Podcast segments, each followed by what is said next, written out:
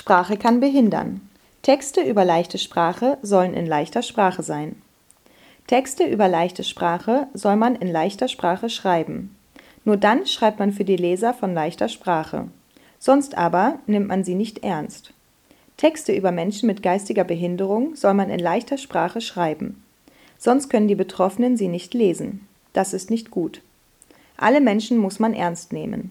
Man darf keinen ausgrenzen. Das tun Texte über Menschen mit geistiger Behinderung in schwerer Sprache aber. Man soll nicht hinter ihrem Rücken über Menschen reden. Sie sollen Gespräche über sie mitbekommen. Genauso wie Gespräche hinter dem Rücken von Menschen sind Texte in schwerer Sprache über Menschen mit geistiger Behinderung. Viele können sie nicht verstehen.